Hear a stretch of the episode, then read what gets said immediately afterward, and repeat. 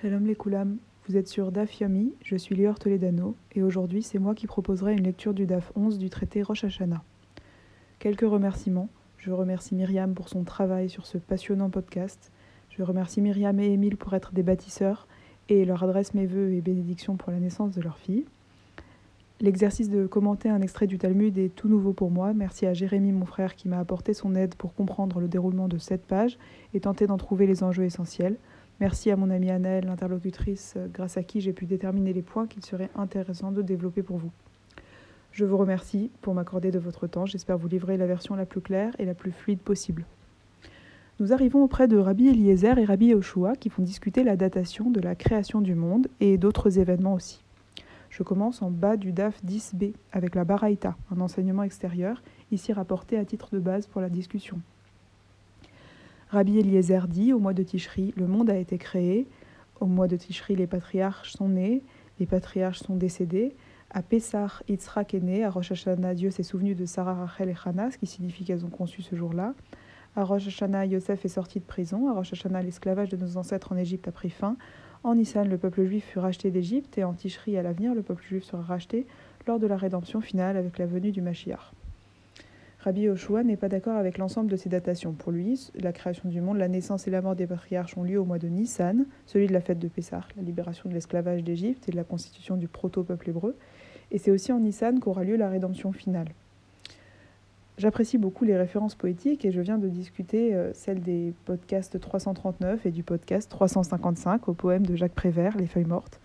Maître Georges Brassens, dont l'œuvre m'accompagne et dont la Iloula du centenaire sera demain, dans sa chanson Le 22 septembre, a recours à cette image de feuille morte, mais lui s'inscrit en faux contre ces événements que les hommes choisissent de consacrer, à travers les dates, en citant un autre poème de Prévert, la chanson des escargots qui vont à l'enterrement. Que le brave Prévert et ses escargots veuillent bien se passer de moi pour enterrer les feuilles, le 22 septembre, aujourd'hui, je m'en fous. Quel enjeu y a-t-il à situer le mois de la création du monde? Pourquoi cet anniversaire? Regardons les arguments de nos deux maîtres qui, comme souvent dans la Gemara, justifient leurs opinions à l'aide de versets. Tous deux apportent des versets issus du chapitre de la création du monde, Bereshit, Genèse, chapitre 1, et parlent de la création de l'herbe et des arbres. On remarque que les versets se ressemblent. Rabbi Eliezer cite le verset du commandement de Sivouille, quant à Rabbi Yoshua, il cite le verset de la réalisation. Les maîtres vont relever les subtilités. Rabbi Eliezer, Minaïn chez Betishri Nivra Olam. D'où sait-on que le monde a été créé en Tishri? Comme il est dit, on apporte par cette expression un verset de la Torah. Vayomer Elohim et Dieu dit Taché arrête des chers et sèves, que la terre produise de l'herbe.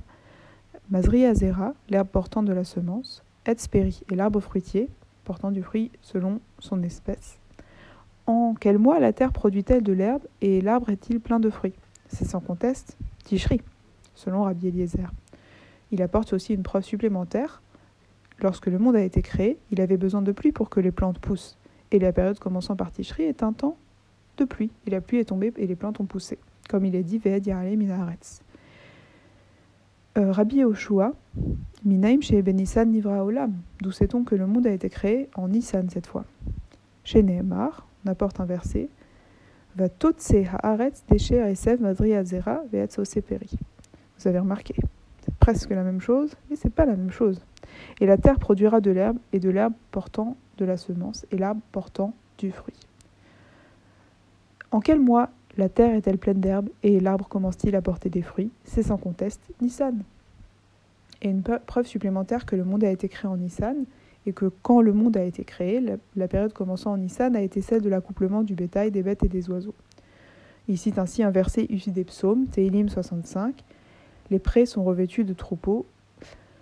Vous avez pu déceler euh, une figure de style, puisque euh, l'hypotypose et la personnification sont, sont, sont annotés sur ce verset. Ça peut rappeler un poème de Charles d'Orléans, prince et poète français du XIVe siècle, qui écrivit lors de la guerre de Cent Ans Le temps a laissé son manteau de vent, de froidure et de pluie, etc. Veidar Nami, selon l'opinion de l'autre Tana Rabbi Eliezer, qui connaît sur le même verset, Es ose peri, haou livrachal et dorot ou. Donc, on a d'un côté Etz ose peri et de l'autre côté Etz peri, pour le verset de Rabbi Yoshua. Pour Etz ose peri, pour lui, le verbe à l'indicatif indique que le monde a été créé à une époque où les arbres commençaient tout juste à faire l'action de produire des fruits. Et la Gemara répond ce verset est écrit comme une bénédiction pour les générations futures, qu'alors elles aussi formeront leurs fruits. Veidar Nami, et selon Rabbi Yehoshua, Etzperi, euh, Rabbi Yoshua ben Levi. En fait, euh, Rabbi Yoshua apporte la vie d'un autre Tana, Rabbi Yoshua ben Levi. Kol Maase Bereshit, les Komatan Nivraou, les Daatan Nivraou, les Tivionam Nivraou. Tous les actes de la création ont été créés euh, à niveau, avec leur pleine stature, euh, immédiatement aptes à porter des fruits. Les Daatan Nivraou, avec les capacités mentales qu'ils auraient à terme. Et les Tivionam Nivraou, avec leur forme finale.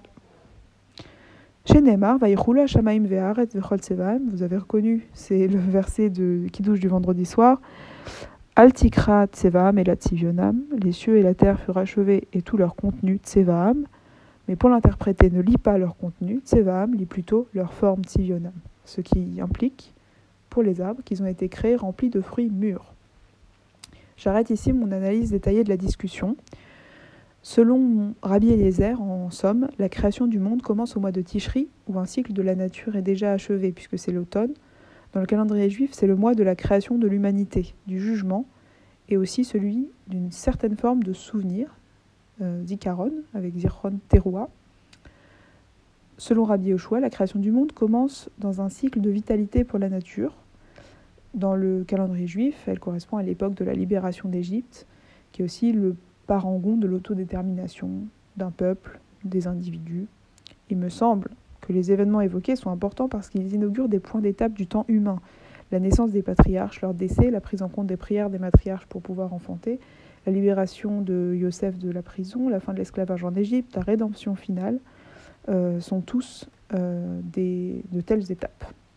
Si vous avez des questions ou des remarques, je vous invite à me contacter.